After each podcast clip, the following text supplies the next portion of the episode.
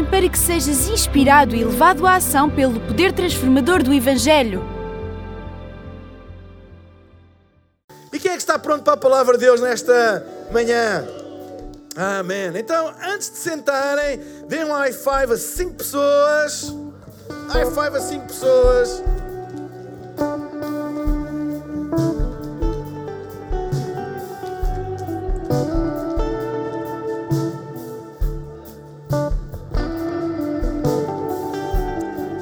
Chega, eu disse cinco. Eu sou muito religioso, cinco são cinco. Obrigado, banda e grupo Louvor, vocês foram fantásticos nesta manhã, como sempre. O poder de um clamor é o título da minha mensagem nesta manhã e queria ler em Jeremias, no capítulo uh, 33, versículo 2 e 3, vou ler na versão a mensagem.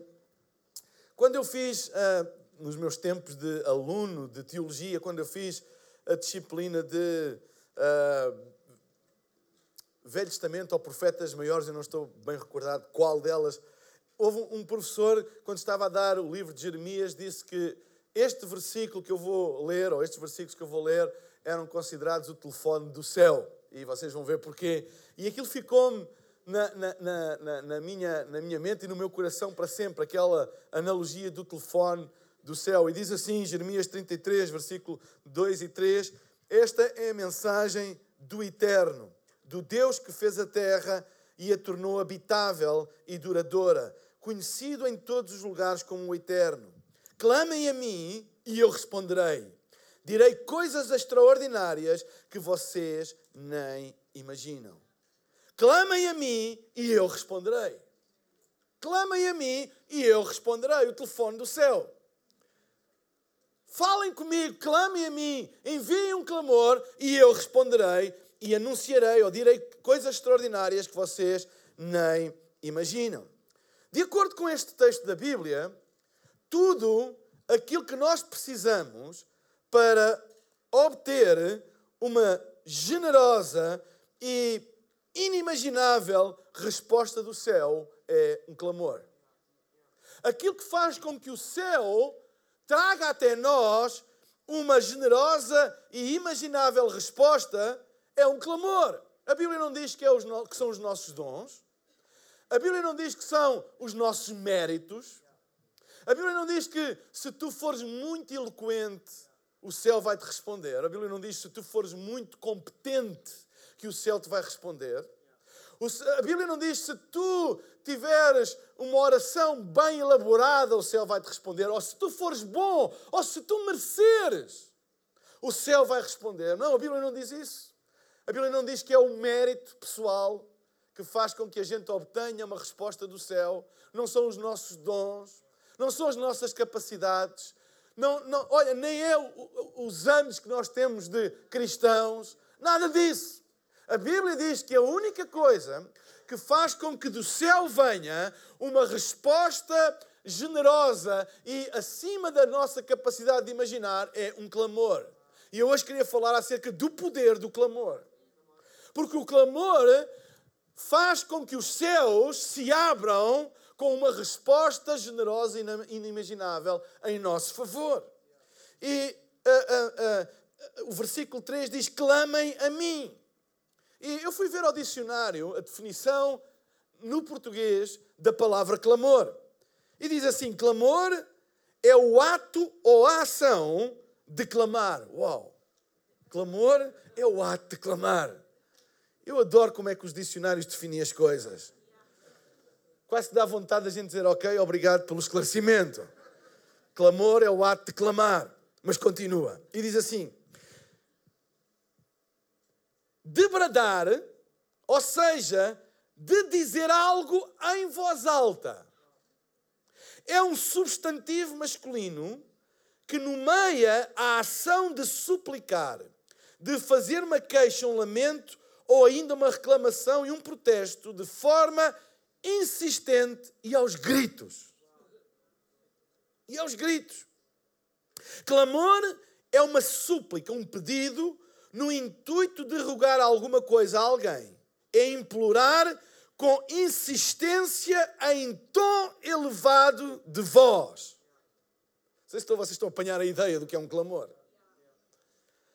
Clamor em religião, diz o dicionário, é uma oração em coro, em voz alta, feita pelos fiéis. É interessante a definição do dicionário de clamor, porque há uma diferença entre orar e clamar.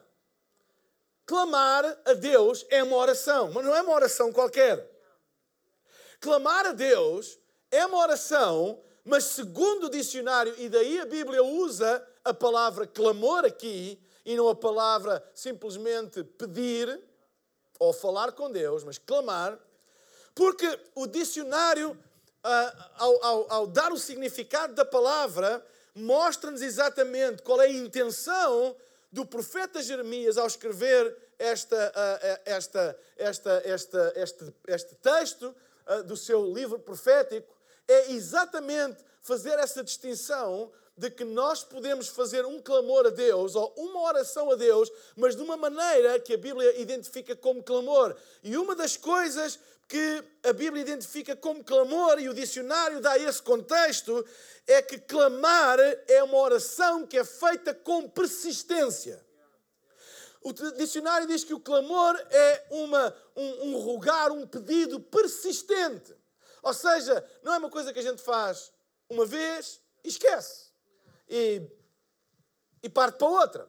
É, a gente pede uma vez e, e amanhã a gente já não se lembra, a gente pede outra coisa qualquer.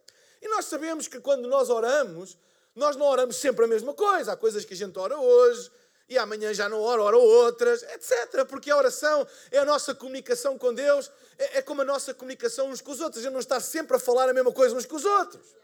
Ou não deve. Aí se chama. Quando alguém tem um relacionamento baseado em dizer sempre as mesmas coisas, a gente diz que ele é um chato. Está sempre a dizer a mesma coisa. Então, a oração não é a gente dizer sempre a mesma coisa, é por isso que a Bíblia diz para nós não usarmos de vãs repetições, para falarmos com Deus aquilo que vai na nossa alma, aquilo que, que, que, que nos apraz, nos apetece dizer naquele dia. É isso que é a oração. Até quando Jesus ensina a oração do Pai Nosso, ele diz para nós não usarmos de vãs repetições. A oração do Pai Nosso não é uma coisa que deve ser repetida uh, uh, uh, de cor sempre, mas é apenas um modelo de oração não é para repetir, porque Jesus diz: não useis de vãs repetições. Mas atenção que Jesus, quando ele diz não useis de vãs repetições, ele não está a criticar a repetição, ele está a criticar o ser vão, o ser em vão, o ser uma repetição em vão. Porque há repetições que vale a pena fazer. E um clamor é uma repetição, mas que não é vã. É feita com insistência ou persistência.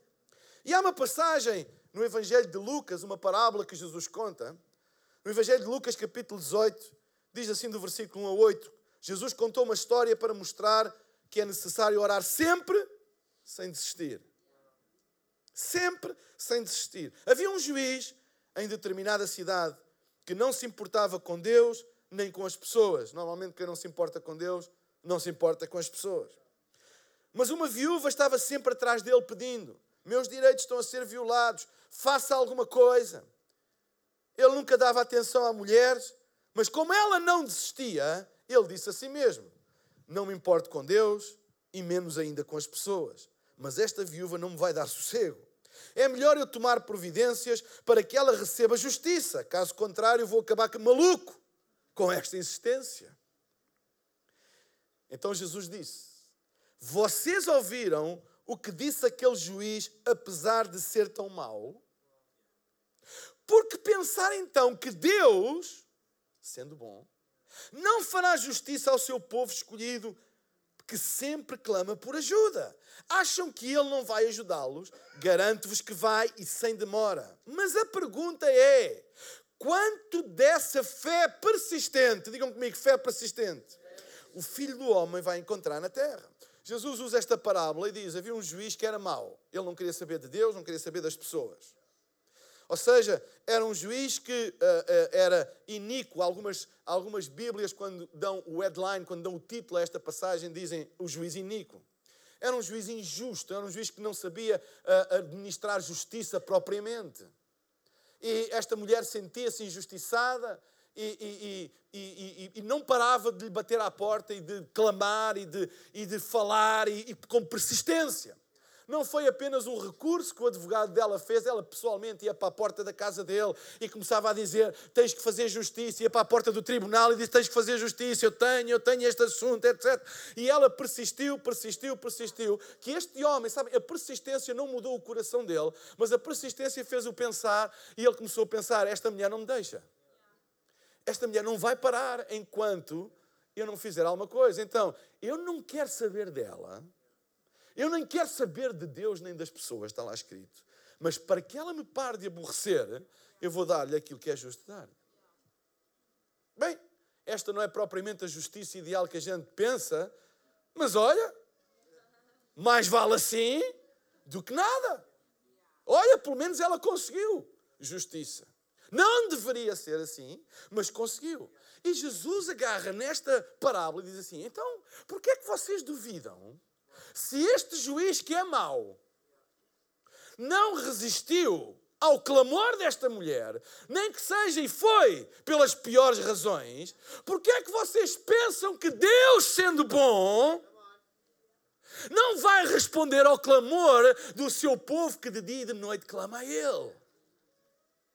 Uau, é uma boa analogia. Se Deus é bom, não é mau. Se Deus ama as pessoas, que é que Deus não vai responder. Claro que vai responder. Mas depois a Bíblia diz o seguinte: a pergunta é quanto dessa fé persistente o Filho do Homem vai encontrar na terra. Sabem, Deus não é uma cadeia de fast foods. Deus quer um relacionamento conosco. E relacionamentos precisam de tempo e persistência. Não há nenhum relacionamento que perdure sem persistência. Alguém sabe do que é que eu estou a falar? Não há nenhum. Nenhum. Não há nenhum relacionamento que dure se a pessoa não for persistente. Porque o tempo vai se encarregar de colocar obstáculos, conflitos, etc., que têm o potencial, se as pessoas não forem persistentes, de terminar com esse relacionamento. E o que a Bíblia está a dizer é que no nosso relacionamento também vão haver situações que vão pôr em dúvida o nosso amor por Deus e o amor de Deus por nós. Porque é que isto aconteceu? Porque é que me está a acontecer isto? E a Bíblia chama a atenção que o que é importante não é ter apenas fé, mas fé persistente, ou seja, continuar a ter fé quando nós não entendemos o porquê das coisas estarem a acontecer e não parar de orar e de clamar a Deus, mesmo quando a gente não entende o porquê, nem vê nenhuma resposta vir a caminho. E parece que Deus está em silêncio, parece que Deus é como aquele juiz que não quer saber. A Bíblia diz: Mas a questão é, não é se Deus vai responder ou não, a questão é se Deus vai encontrar fé persistente. Será que há fé persistente nesta sala? Fé que não desiste? Essa é que é a questão. Persistência é eventualmente o maior sinal de fé, não intensidade, não perfeição. Há pessoas muito intensas. Pastor, eu vou mudar o mundo. É... Há pessoas muito intensas. E pessoas intensas tendem a ser inspiradoras. Tendem a ser inspiradoras porque são muito intensas. parece que há um concentrado nelas que é magnético, é intenso. E isso é ótimo. A questão não é, mas a questão não é o quanto tu és intenso, mas por quanto tempo? Porque o que é que, o que, é que adianta ser muito intenso numa coisa? Por, não é? é como nos relacionamentos. É amor para cima, amor para baixo. É meu querido, minha querida, minha paixão, meu isto. Meu... Ótimo! Juras de amor no Facebook e no Instagram. Ótimo! Mas por quanto tempo? A questão é: por quanto tempo? Moraes, é ou não é? É por quanto tempo? É, pois é. Por quanto tempo? É preciso persistência. E a questão que Deus está a dizer, a questão não é se eu respondo ou não, a questão é se eu encontro ou não se eu encontro fé persistente, alguém que, mesmo perante o silêncio dos céus, continua a crer que Deus está a ouvir e Deus não é surdo e Deus não tem a sua mão encolhida, e se nós formos persistentes, Deus vai responder. Há pessoas muito intensas, muito inspiradoras no momento, mas que não são consistentes, não são persistentes, deixam as coisas inacabadas a meio. Até são carismáticas, com potencial, mas não têm endurance, não têm consistência nas decisões que tomam.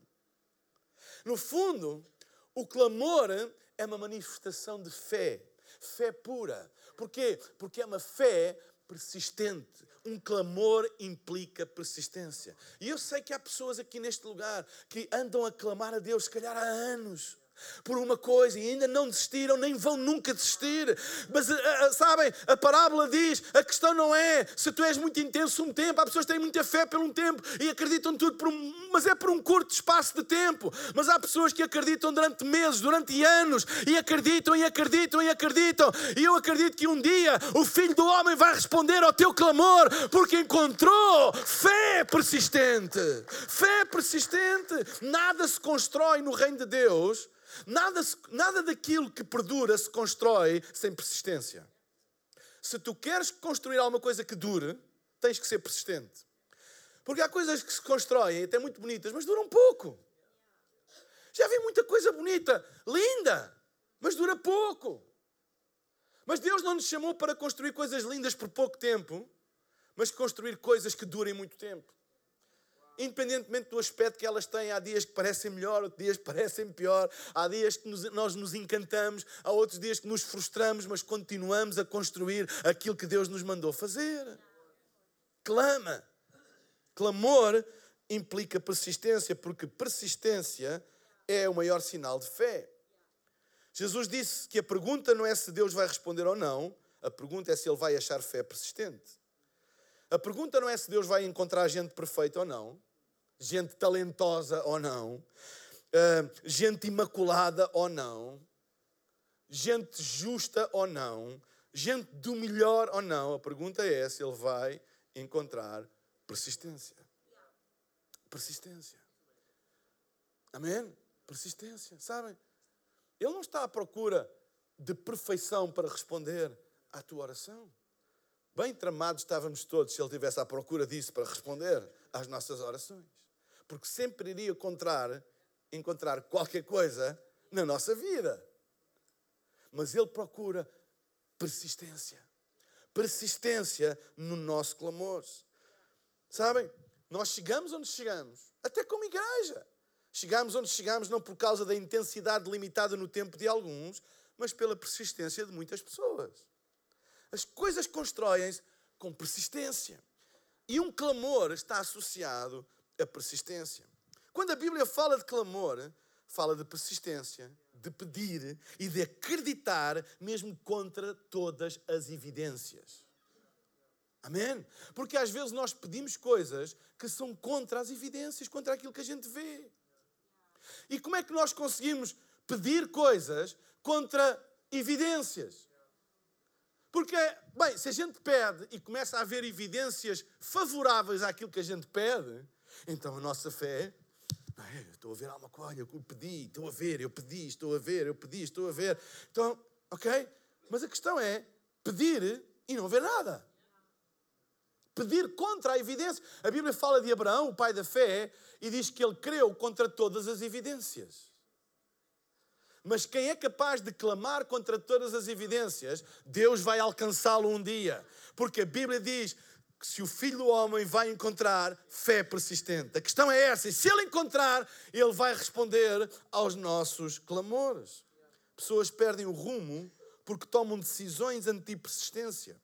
Vêem em atalhos uma maneira de chegar mais depressa àquilo que sonham, mas o tempo acabará por mostrar que apenas se atrasaram ainda mais. No reino de Deus não há atalhos, no reino de Deus não há caminhos mais curtos, no reino de Deus só há um caminho Amém? E esse caminho é da persistência. Amém? Até Jesus, quando estava no jardim do Getsemane, ele disse: Pai, se possível, passa de mim este cálice. Ou seja, se houver outra maneira, mas disse: Mas faça-se a tua vontade e não a minha. Ok? Então, persistência é a primeira característica de um clamor. Outra característica de um clamor, segundo o dicionário, é que é audível. Não existe clamor silencioso. Um clamor é audível. E muitas vezes, no Velho Testamento principalmente, havia. Uh, uh, uh, como é que eu ia dizer? Um, estava a faltar a palavra. Convocações para clamores. Havia. E muitas vezes Deus chamava determinadas pessoas a fazerem um clamor por gente que não tinha voz. Porquê é que Deus chama outras pessoas a clamarem por gente que não tem voz? Porque um clamor tem que ser audível. Um clamor tem que ser audível. E muitas vezes há pessoas que precisam dos resultados de um clamor, mas que não estão em condições de clamar. E é preciso que outras pessoas se juntem para clamar, para dar voz à necessidade ou à situação de alguém. E o Velho Testamento está cheio, cheio desses casos. Um clamor tem que ser audível. E eu amo a ideia de uma igreja audível. Eu não gosto de uma igreja ou da ideia de uma igreja silenciosa. Eu não estou a falar acerca de que nós não precisamos de silêncio na nossa vida muitas vezes, porque precisamos. O silêncio uh, muitas vezes é retemperador, muitas vezes é regenerador, renovador das forças. Não é isso que eu estou a falar. Eu estou a falar da igreja ser silenciosa, da igreja não ter uma audição. É interessante que em Atos dos Apóstolos, no capítulo 2, quando fala acerca da descida do Espírito Santo sobre a igreja, aquilo que é considerado o nascimento espiritual da igreja no dia de Pentecostes. A Bíblia fala lá no capítulo 2, no versículo 1 e 2 e no versículo 5 e 6, diz assim: Chegou o dia de Pentecostes, estando os crentes reunidos naquele dia, ouviu-se. Ouviu-se, não diz que se viu, diz que ouviu-se. Subitamente nos céus um som semelhante ao rugido de um furacão eu nunca estive no meio de um furacão, mas o som não deve ser nada silencioso. Tipo, achas que está a haver um furacão? Olha, não ouço, mas eu sinto. Não, um furacão, tu ouves. Ouves. Ouves o rugido de um furacão. E a Bíblia diz que quando o Espírito Santo desceu sobre a igreja, ouviu-se um ruído semelhante a um furacão. Ora, para que o escritor de Atos dos Apóstolos tivesse feito esta comparação entre o rugido da vinda do Espírito Santo e um furacão, é porque era um barulho considerável.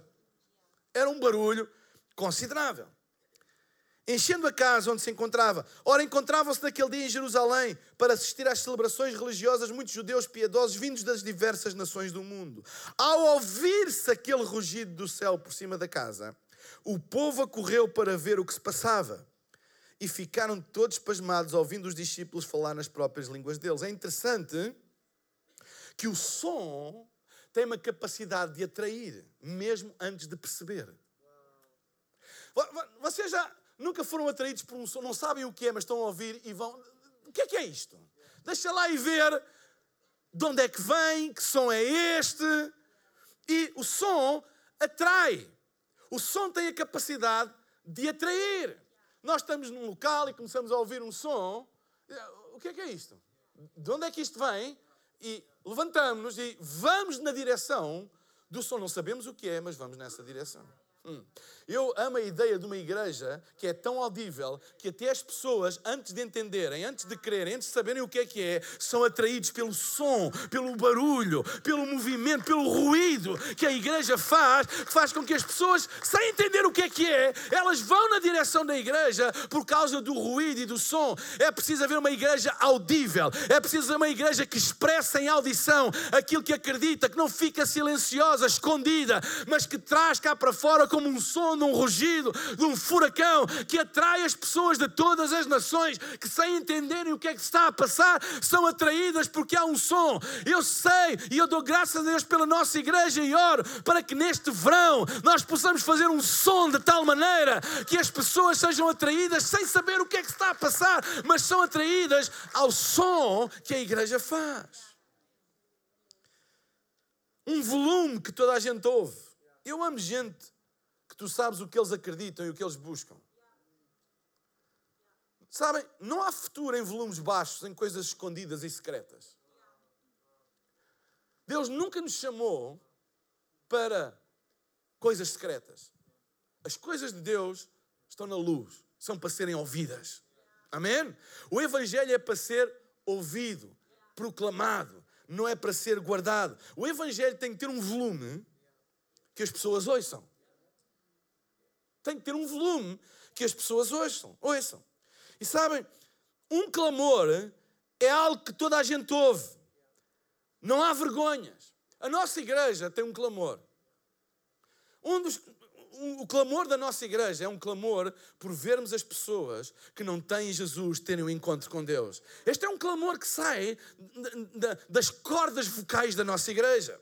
E é um clamor audível. Toda a gente sabe. E eu quero que toda a gente saiba que este é o nosso clamor. Há pessoas que perguntam porquê é que vocês estão sempre a falar e sempre a fazer apelo à salvação e há outras coisas, etc, etc. Uau, há outras coisas, mas este é um clamor que nós temos e tem que ser audível. Nós não podemos esconder este clamor. Toda a gente sabe e vai saber que esta é a nossa paixão. Esse é o nosso clamor. Nós clamamos a Deus por ver Portugal rendido a Jesus. Nós queremos queremos ver multidões a virem à casa de Deus, nós queremos ver multidões a fazerem a sua paz com Deus. É um clamor que nós temos.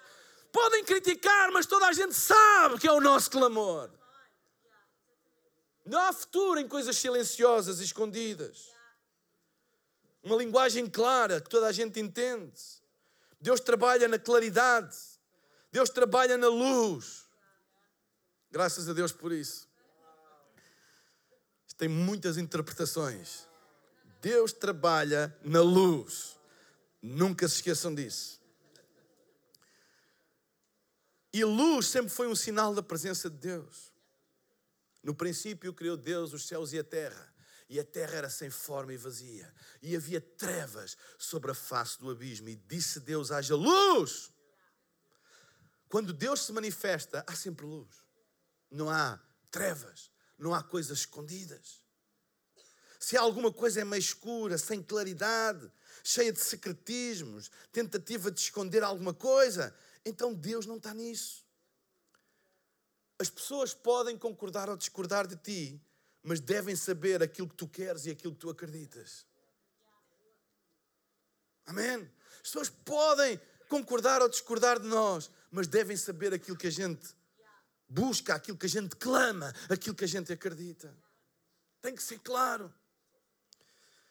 E é interessante que outra coisa que a definição de clamor traz é que é, principalmente quando vai para o campo religioso, é que é em coro. É em coro. E no Velho Testamento, a maior parte dos clamores convocados pelos profetas eram hum, coletivos, comunitários, vamos assim dizer. Em coro. Era toda a gente a clamar.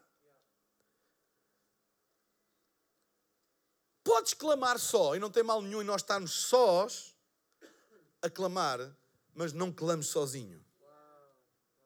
Garanto que há outra gente, outras pessoas que estão a clamar por ti. E eu acredito no poder do clamor de uma igreja. Eu, eu acredito mesmo. Quando nós tiramos este tempo para orarmos todos os, os, domingos, em todas as nossas reuniões, sabem, há pessoas que pensam que isto, ah, isto faz parte da, da, da, do programa de reunião da Ilsong e é uma maneira. Não, não, não claro que faz parte do programa, mas não é para fazer parte do programa, é que nós acreditamos no poder. Amém? E eu oro e peço a todos vocês, quando for este tempo de orar, que não seja apenas um tempo, ok, vamos orar, mas seja um tempo em que a gente levanta um clamor por pessoas que nós nem conhecemos, mas a Bíblia fala de nós se fazemos um clamor por aqueles que se calhar não têm voz, por aqueles que se calhar estão tão mal, estão numa situação tão complicada que nem clamar conseguem, mas há uma igreja que se levanta por eles, há uma igreja que clama por eles Porque há poder num clamor coletivo.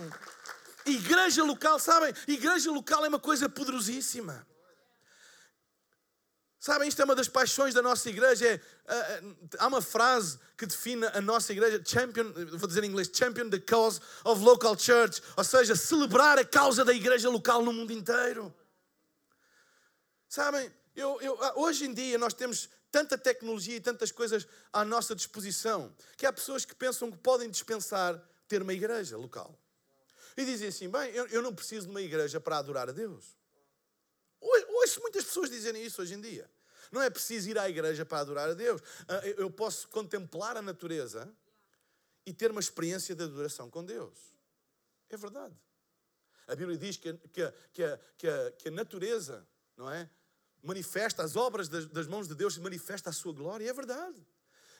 A, a natureza tem um efeito sobre as nossas vidas. Eu, eu por exemplo, eu quando olho o mar, eu, eu sinto tranquilidade. Muitas vezes, quando olho o mar, parece que a minha visão se alarga, parece que olhar para coisas grandes faz com que a nossa mente saia das coisas pequeninas e, e é verdade, tem esse efeito. Há pessoas que dizem, eu, eu não preciso eu não preciso de ir à igreja para ouvir uma pregação. Eu hoje em dia tenho tecnologia, eu posso ouvir os melhores pregadores. Eu posso ouvir os melhores pregadores sentado no sofá da minha casa ou no meu carro e, e ter acesso aos melhores pregadores, não é? Eu, eu, eu, eu, eu posso ouvir o Stephen Furtick ou o T.D. Jakes todos os domingos. Os melhores. É verdade. E podes. E graças a Deus por isso. Eu não, eu não preciso de ir fazer o, o, o college ou o iCare ou ir a um grupo de ligação para aprender, porque hoje existem tantos livros que eu posso aprender e, e, e conhecer as escrituras e, e eu não preciso de ir porque eu tenho livros. É verdade. Mas quando tu ficares doente, ou quando tiveres um filho que está a passar por um problema, ou um familiar de um problema que traz angústia, vai pedir à natureza para orar por ti. Vai pedir ao Stephen Furtick ou ao T.D. Jakes, liga-lhe e diz: Oi, Steve. Há pessoas que falam do Furtick como se fossem tocato lá. Estive a ouvir o Furtick. Estive a ouvir o T.D. Jakes. Yeah. Como a tecnologia dá-nos aquela sensação de grandes amigos, ouço todos os domingos. Ei, vai pedir a ele para orar por ti para te visitar, para impor as mãos, ou pede aos livros para fazerem isso. Glória a Deus pelo poder da igreja local, onde tu tens pessoas que podem estar junto de ti e fazer um clamor por ti. Não desprezes o poder da igreja local e do clamor coletivo de um cor de vozes. Deus sempre responde ao clamor. Clamem e eu responderei. Mas é interessante que este versículo não fica por clama a mim e responder-te-ei. A Bíblia fala que a consequência de um clamor é uma resposta, mas depois diz: e anunciar-te-ei coisas grandes, extraordinárias que tu não sabes. Ou seja, um clamor atrai a resposta. mas não atrai apenas a resposta. Não atrai apenas a resposta. A Bíblia diz que Deus responde ao clamor, mas diz que Ele anuncia coisas extraordinárias que nós nem imaginamos. Ou seja, quando nós clamamos a Deus, nós clamamos de acordo com o nosso entendimento, com as nossas dores, com as nossas angústias, ou expectativas, ou os sonhos, ou os planos, ou seja, os nossos clamores têm o limite do nosso entendimento, ou da falta dele. E a gente clama de acordo com o que está a sentir no momento, de acordo com o que está a ver no momento, de acordo com as expectativas que temos. E, ou seja, o clamor tem uma, uma fronteira desenhada pelas nossas próprias limitações. E a Bíblia diz que Deus responde, porque uma resposta é sempre de acordo com a pergunta. A resposta é de acordo com o clamor. Ele responde àquilo que tu clamas. Mas a Bíblia diz que Deus é tão grande e o clamor tem um poder de tal maneira que Deus não apenas responde àquilo que tu clamas, Deus também anuncia coisas que nem te passam pela cabeça, mas Ele vai anunciar. Ele vai revelar coisas que nem te passam pela cabeça. Sabem, nós não temos que entender o plano para confiar no propósito. Nós não temos que entender. Quando nós clamamos, o nosso clamor é um clamor, muitas vezes, que vem de nós não entendermos o que é que se está a passar. Nós não estamos a entender o plano. Mas um clamor ajuda-nos a confiar no propósito. Eu não sei porque é que isto está a acontecer, mas eu sei que Deus não desperdiça nada que vem à minha vida. Deus já deve estar aqui com uma arquitetura qualquer que eu não sei qual, para que todas estas coisas contribuam para alguma coisa que no fim vai ser melhor. Eu não entendo o plano, mas eu confio no propósito. Um clamor é feito dentro dos limites, das fronteiras da nossa necessidade, das nossas ambições ou sonhos, das nossas dores mais profundas. Mas o que Deus nos promete é a revelação de coisas extraordinárias que vão muito para além desses mesmos limites e fronteiras, porque Deus é maior do que as limitações do nosso clamor. O que o clamor faz, o clamor é entregue dentro das nossas limitações, mas é como que uma chave que abre as grandezas e as bondades de Deus que vem do céu e que Deus, além de responder ao nosso clamor, Deus anuncia-nos coisas extraordinárias que nós não pensamos nem imaginamos. Um clamor tem o poder e o potencial de trazer coisas imagináveis e extraordinárias à nossa vida. Com um clamor podemos viver muito acima dos nossos constrangimentos pessoais, limitações e fronteiras físicas, económicas, sociais. É uma porta aberta para uma vida muito maior do que aquela que podemos imaginar ou aspirar pelos nossos próprios méritos ou força. Parece que há um derramar extravagante da graça de Deus sobre um clamor persistente e audível. Pessoas que clamam e clamam e clamam persistentemente e audivelmente atraem uma graça de Deus que não se confina apenas aos limites daquilo que nós estamos a pedir. Parece que abre de tal maneira que Deus, ao mesmo tempo que responda aos teus clamores, Deus anuncia-te coisas maiores e mostra coisas maiores. Amém? É por isso que no meio do clamor podes não entender o plano, mas confia no propósito, porque Deus Deus tem coisas maiores para anunciar que nós não entendemos. Nós não estamos em posição de entender. Eu vou pedir à banda para subir.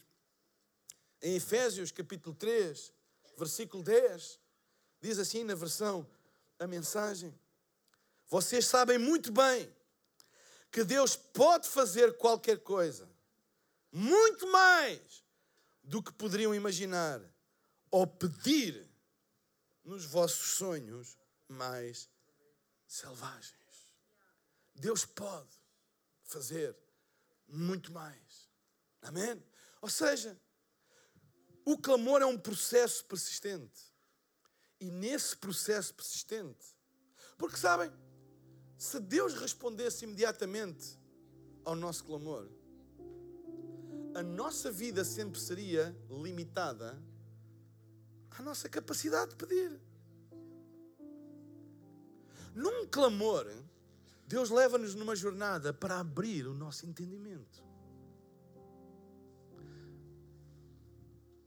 E muitas vezes começamos a pedir dentro destes limites, mas à medida que nós caminhamos com Deus por um clamor, as coisas tornam-se maiores, a nossa revelação é maior, a nossa percepção de Deus e da Sua vontade para a nossa vida se abra.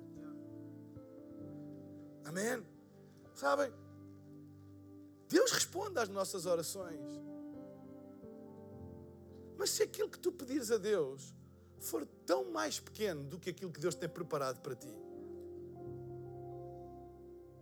e se aquilo que tu estás a pedir agora a Deus acabar até por ser uma limitação para ti no futuro, agora parece uma grande coisa, mas no futuro pode ser uma limitação e Deus que é eterno sabe de todas as coisas.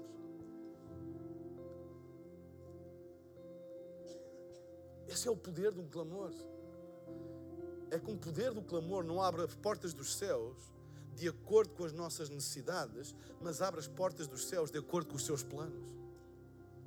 E os planos de Deus são maiores do que as nossas necessidades. Amém? Lembra-te, o clamor abre as portas dos céus não para suprir as tuas necessidades, mas para revelar os planos de Deus para a tua vida, que são maiores do que as tuas necessidades. Vocês estão a entender o que eu estou a dizer? Há poder no clamor, persistente, audível, com fé, coletivo. Amém? Entramos numa jornada com Deus em que muitas vezes somos surpreendidos positivamente por aquilo que Deus tem preparado para a nossa vida. Amém? E lembrem-se sempre: Deus é bom em todo o tempo. Deus é bom em todo o tempo. Amém? E, se o juiz mau acabou por aceder ao pedido, duvidem. Deus é bom em todo o tempo. Deus é bom em tempos maus. Deus continua a ser bom mesmo quando os tempos são maus. As circunstâncias não mudam quem Deus é, a natureza de Deus. Nós podemos confiar nele e podemos clamar a Ele. Clama a mim e anunciar-te-ei coisas grandes, firmes, extraordinárias, que tu não sabes. Vamos ficar de pé. Esperamos que esta mensagem tenha sido desafiante e inspiradora. Se queres saber mais sobre a Hillsong Portugal, segue-nos nas redes sociais Facebook, Instagram e Twitter ou visita o nosso site em hillsong.pt.